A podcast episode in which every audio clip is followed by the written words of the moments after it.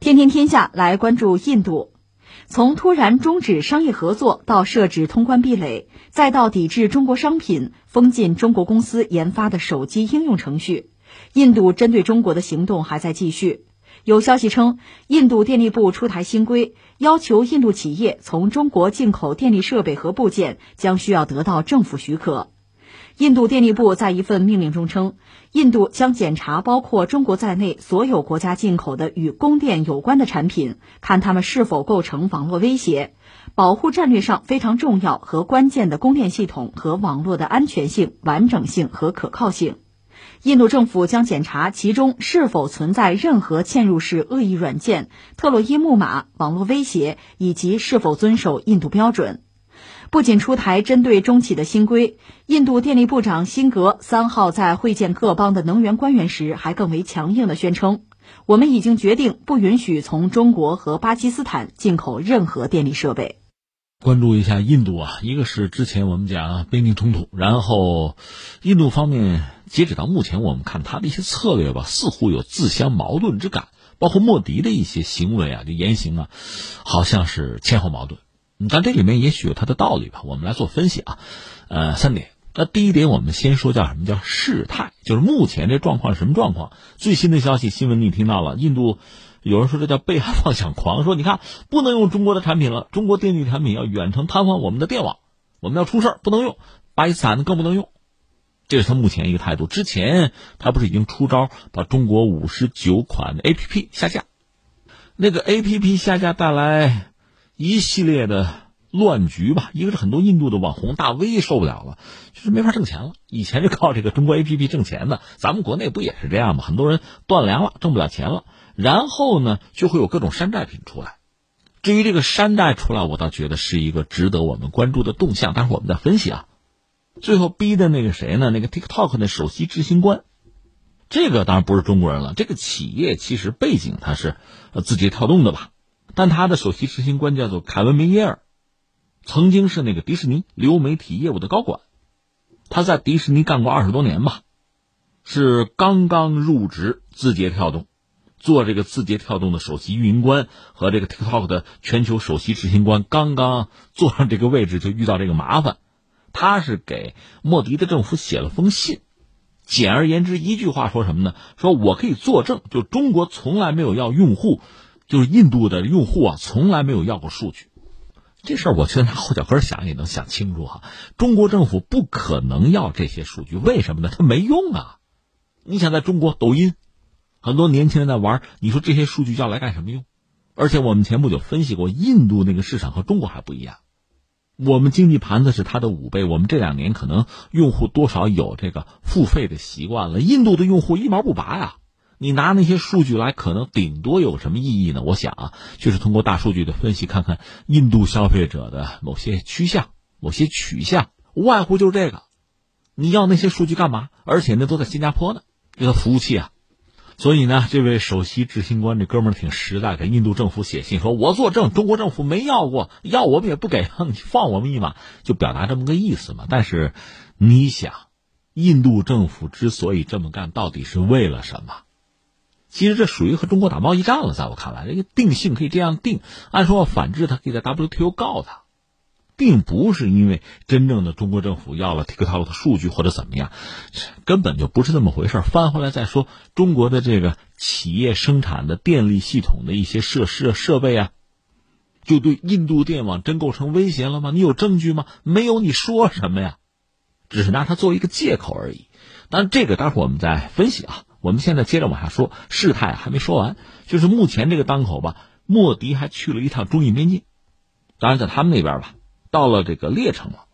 我看那个照片了，是苏制的那个直升飞机，高原嘛，它是在这个中印边境西段，对印度方面讲，就是也是个军事重镇吧。印度第十四军的总部所在地，就那个列城，离双方这个冲突地加勒万河谷呢并不远，就列城那个地方。我记得前不久看过一个资料，就是如果说在这个肢体冲突中真的受伤，因为那地方气温很低啊，一旦流血的话，那人恐怕活不了命。而印度方面，呃，最近的能够提供医疗援助的也就是列城，换句话说，如果印度官兵伤亡严重的话，和他们的这个后勤啊、医疗补给啊和这个能力有限有直接的关系。莫迪这就是去一趟。前两天这位刚刚说他承认嘛，中国并没有进入、没有侵略印度的土地，现在又跑到边境转一转，那看来是在民族主义啊、国内民族主义的这个压力之下，不得不要继续做这个强硬的姿态吧。我们只能这么理解，待会儿再详细分析啊。呃，下面印度还干了件事，就是紧急买武器，向俄罗斯买十二架苏三零 Mk 啊，还有二十九架米格二十九。另外，向美国和以色列买一些这个呃精确制导弹药啊、啊导弹，就这些东西。最有意思的是美国，美国说买我武器啊，没问题，没问题。但是你不能买俄罗斯的，你要胆敢买俄罗斯武器，我要制裁的。呀，这个对印度来说恐怕又是当头一棒。这倒不是说美国要帮咱们啊，主要是美国人家自己有算计，在全球范围内挤压俄罗斯，不管是国际政治，还是这个军火啊，挤压它存在的空间。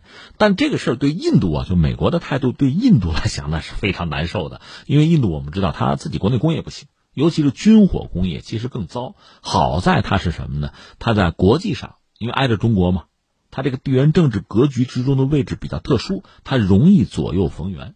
冷战的时候，东西方都卖武器给他嘛。在今天，呃，西方不是很多人说他是世界上最大的民主国家，我们笑话过这句话了啊。呃，但是卖武器给他，所以印度军方基本上是八国联军，就武器系统算八国联军。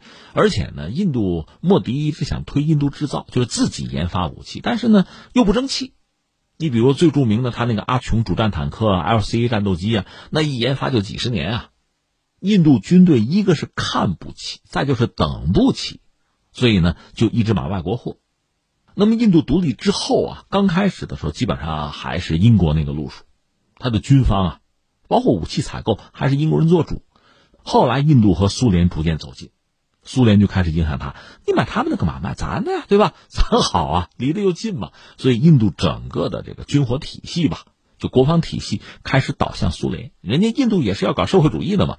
所以逐渐的就疏远了英国，那他整个武装啊，就国防啊这体系就倒向苏联，就用苏联的军火啊，但是同时也没有放弃和西方一些啊军火公司眉目传情，这样他基本上我们讲八国联军嘛。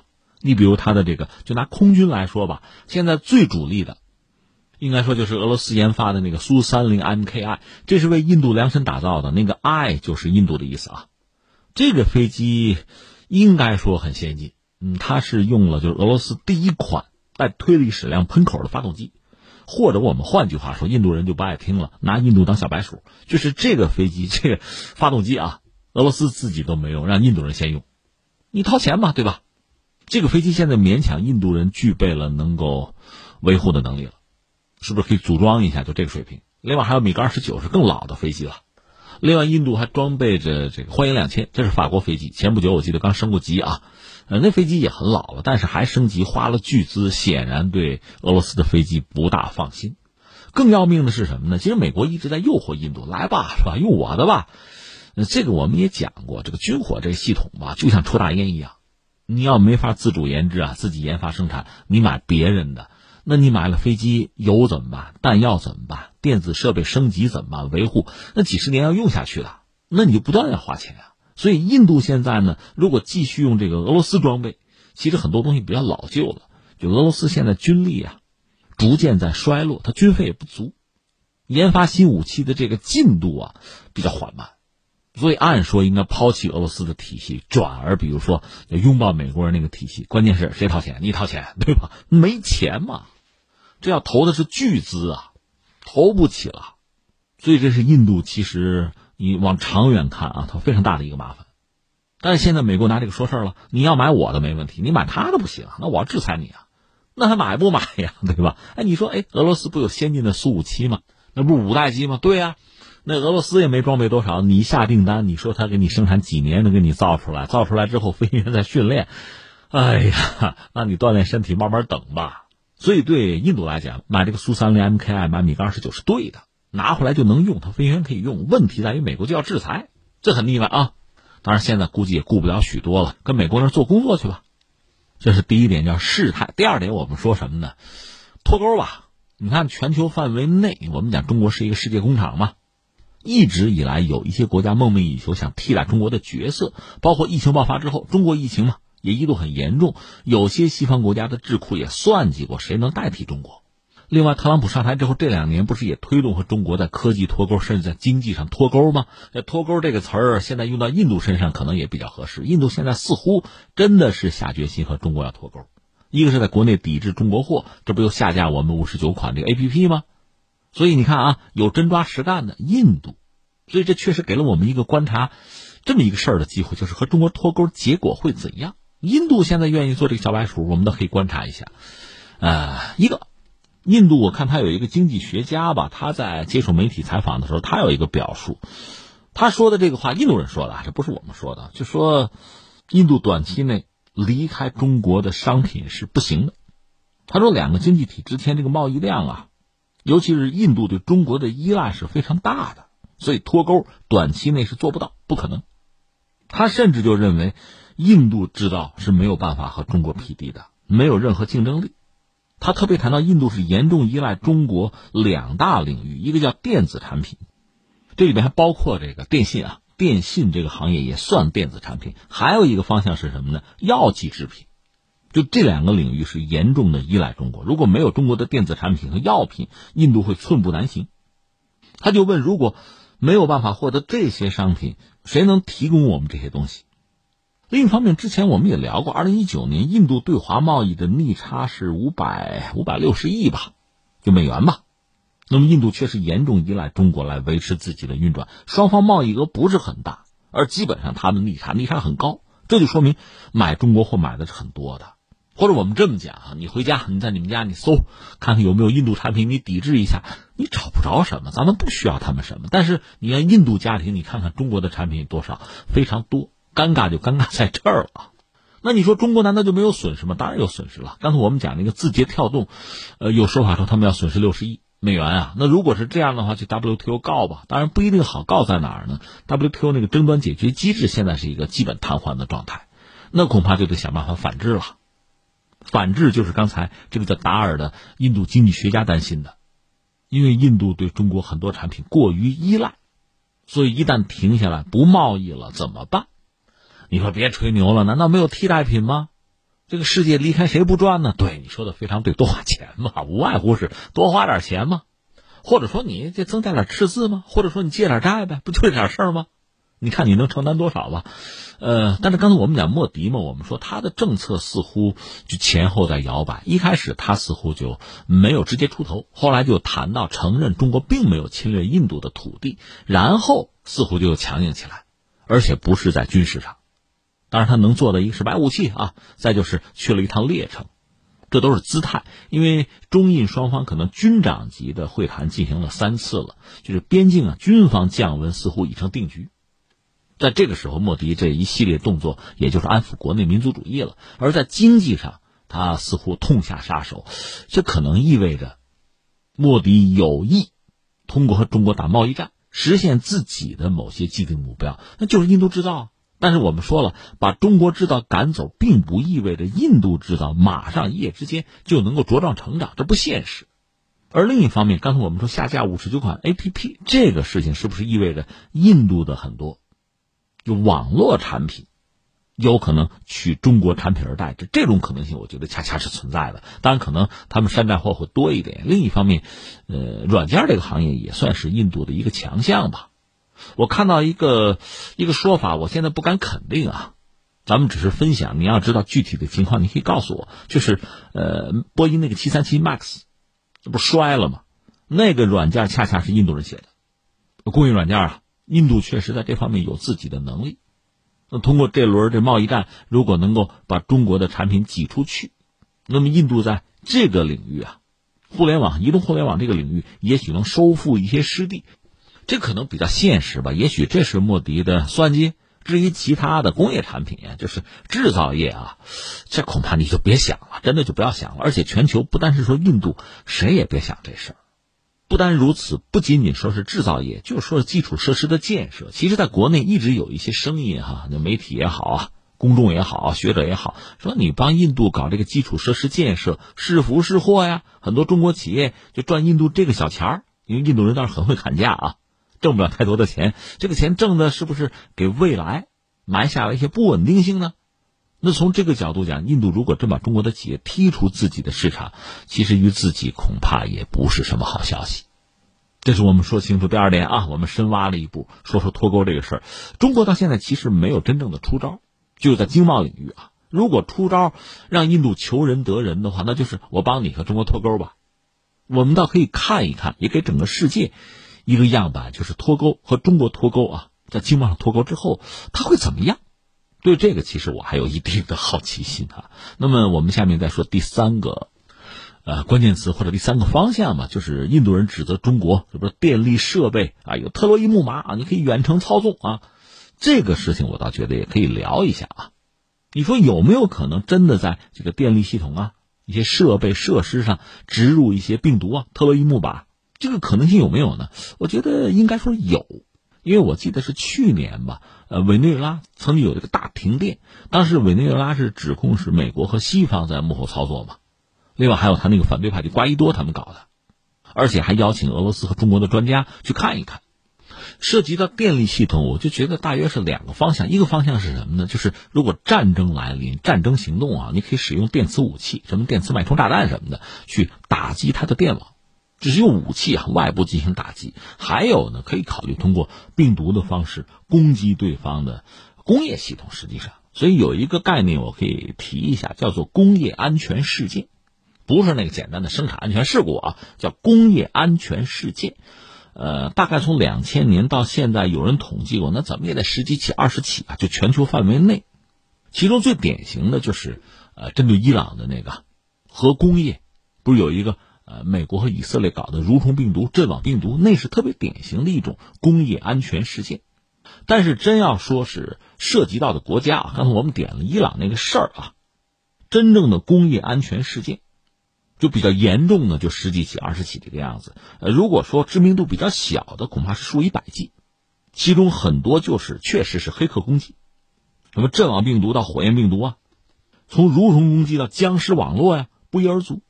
这个大家有兴趣可以去，确实可以搜一搜啊，这网上这种资料其实是有的。那最容易受到攻击的国家是哪一些？就是重灾区是谁？美国是一个。我看很多资料，包括它的这个核电站。遭到这个病毒攻击啊，这样的事情时有发生。另外，中国是一个，中国是重灾区，是受害者。注意，另外呢，印度、加拿大、什么巴西、啊伊朗，刚才我们谈了，因为伊朗确实和美国敌对，它这些军事设施，包括核设施，成为很多黑客攻击的对象。背后是，比如说是一些个人，还是有一些敌对国家的政府，这大家自行猜测吧。另外，什么乌克兰、波兰也有重大的这个工业安全事件。都发生过，确切说，我查到过的美国的核电厂、核电站遭到过的这个攻击导致的自动停机事件非常多。另外，中国我们的电网也曾经遭到过攻击，只不过我们处理比较得当而已。另外，俄罗斯我记得二零一三年也有一起，它的一个电站、核电站被病毒感染了。日本的核电站也曾经发生过控制室被入侵的事件。你说，哎，好像有意思，都是针对核电厂、核电站哈。这里边有两个字儿，一个叫核。如果核电站发生事故，那恐怕就是爆炸性的，对人类啊，不是对某一个区域，对整个人类都是威胁。这是一个挺可怕的事情。另外呢，不说核，就是一个电字儿，你不觉得也很特殊、很重要吗？一个城市的电力如果被切断的话，那么这个城市的命脉就断了，这城市就没法运转了。你们家停一个小时电，你试试，很麻烦的。所以说。打击对手，打击对方的电网，打击他的电厂，那是很有效的一个手段。所以说，大国博弈也好啊，很多黑客攻击也好啊，对对方的电力系统下手，确实，这是一个选项，是一个重要的选项。除了这个电网以外，水利系统一样，包括什么供水啊、集水排水啊、水电工程啊，都是被攻击的对象。包括我们，另外什么加拿大呀、澳大利亚呀、美国呀。都发生过这类系统被攻击的事件，所以怎么说呢？一方面我们要说，如果说印度人担心自己的电力系统呃被打击呃被入侵，你客观上讲也没有错。但是这个事儿啊，你早担心晚担心，非现在担心，非拿中国说事儿，针对中国，显然你并不是因为有了什么实际的证据，而是因为现在双方的关系，你想拿这个事情做一个筹码，或者用来作为攻击对方的一个武器，这个我觉得就不明智了。另外，第二，我们要说，中国恰恰是受害者，我们算重灾区啊。这个世界上的大国，其实谁也跑不了，都会在这个领域遭到某些敌对势力或者是黑客吧，这样那样的攻击。所以我们提高警惕也是有必要的。那么，这印度方面，我想说是什么呢？就是如果你真担心的话，那你就天行健，君子自强不息啊！你好好自己干。纯粹搞自己的，你才放心。你用别人的，你用中国的，和用其他国家、发达国家、西方国家其实没区别的。被谁掐脖子都是掐脖子。